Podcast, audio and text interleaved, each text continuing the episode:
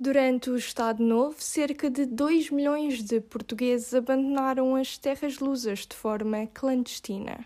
Para 900 mil imigrantes, o destino foi França, onde existiam promessas de melhores condições de vida. O meu nome é Rita Silva e estas são as Vozes do Sol.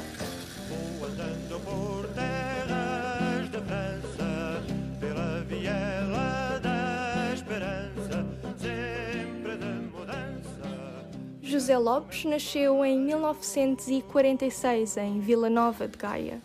Ainda antes dos 14 anos, começou a trabalhar como tipógrafo, atividade que interrompeu para cumprir o serviço militar na Guiné-Bissau em 1968.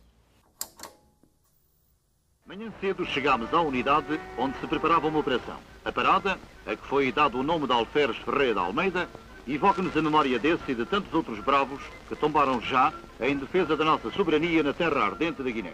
Eu estive na Guiné dois anos e depois eu era tipógrafo em Portugal e quando me apresentei na litografia para trabalhar, o patrão disse-me que eu já não era empregado.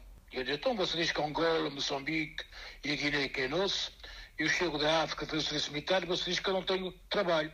E fui ao Sindicato dos Trabalhadores dos Tipógrafos no Porto a PID nunca, quer dizer, nunca mais me largou. Tive que fugir para aqui para a França. Para a minha história. O Estado Novo sempre condicionou a imigração. Em 1961, depois do início da guerra colonial em Angola, um decreto-lei tornou a imigração clandestina num crime punível com dois anos de prisão. A paz, o pão, a habitação, a saúde, a educação paz, pão, habitação, saúde, educação. Vítor Pereira é um historiador e professor na Universidade de Pau, em França. Vítor, por que é que a imigração era proibida no Portugal salazarista? Para operários e para camponeses, que era a grande parte da população, sobretudo camponeses, era muito difícil obter passaporte uh, por vários motivos. Um, era uma ditadura temia sempre que os portugueses fossem lá fora e, no caso da imigração para a França, uh, se politizassem, se tornassem comunistas, que era o grande medo de muitas das pessoas.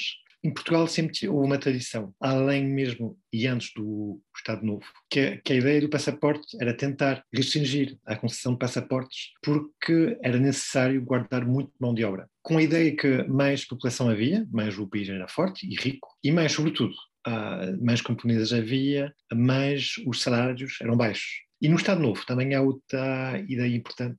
A ideia é que os portugueses deviam emigrar preferencialmente para as colónias, mesmo antes das guerras coloniais, mas também depois das guerras coloniais. Era preciso, uma, impedir a saída dos jovens, homens, que eram potenciais soldados, que tinham que combater em África, e também impedir que as pessoas fossem para a França ou Luxemburgo e que se tornassem colonos. São, sobretudo, esses os três motivos principais que explicam que, por exemplo, em 54, 1954, há um decreto que diz que é proibido a concessão de passaporte de imigrante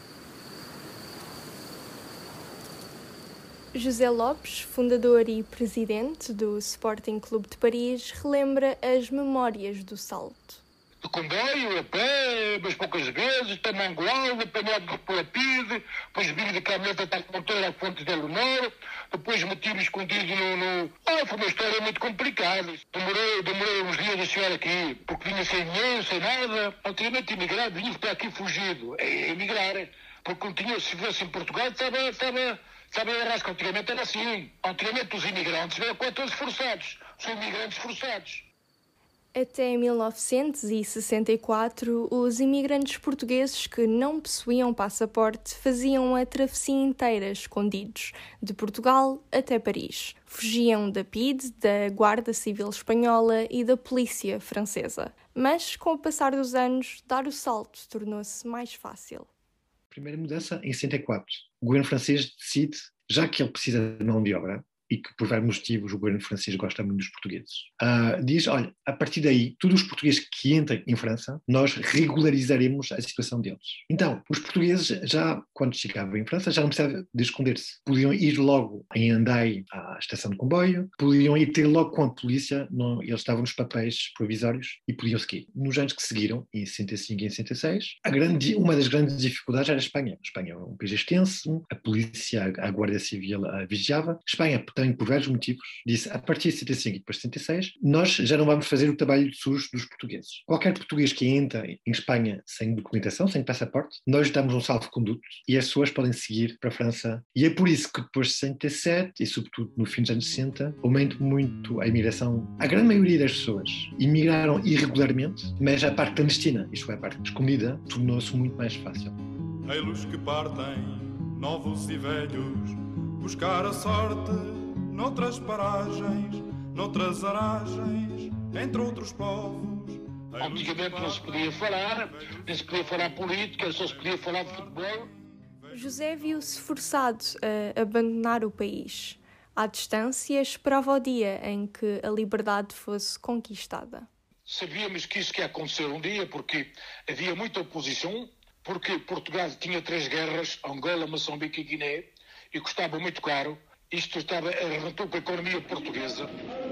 Independente! Viva Angola independente! Abaixo o colonialismo! Abaixo o colonialismo! Abaixo Salazar! Abaixo Salazar! Um dia eu tinha que acabar e depois sabia quando foi, foi, foi, foi, estavam, até os cantores estavam todos aqui, viviam todos aqui em Paris, o Zé Afonso, porque antigamente era assim, quem não estivesse de acordo com o regime tinha que fugir, senão ia para a prisão.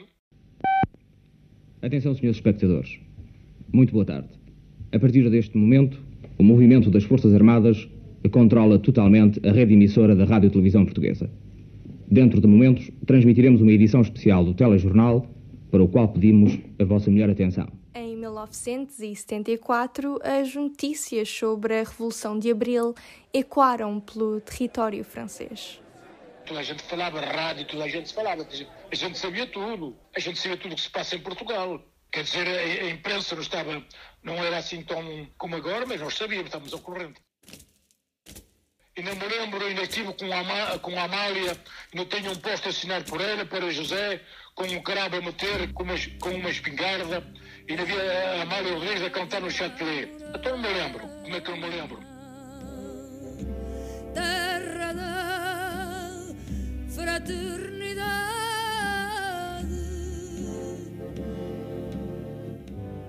Depois dos cravos, José deixou-se ficar por terras francas quando depois casei cá, casar com uma francesa, tenho filhos, tenho netos, depois voltar a Portugal é muito complicado. Complicado, como você faz a sua vida aqui, não pode depois é, tarde demais. Claro que gosto de Portugal, estou sempre em contato com Portugal, mas a vida é assim.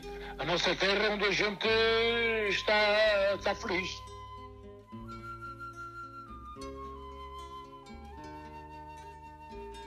Esta é a voz de José Lopes. Voltamos em breve para ouvir outros testemunhos daqueles que deram o salto.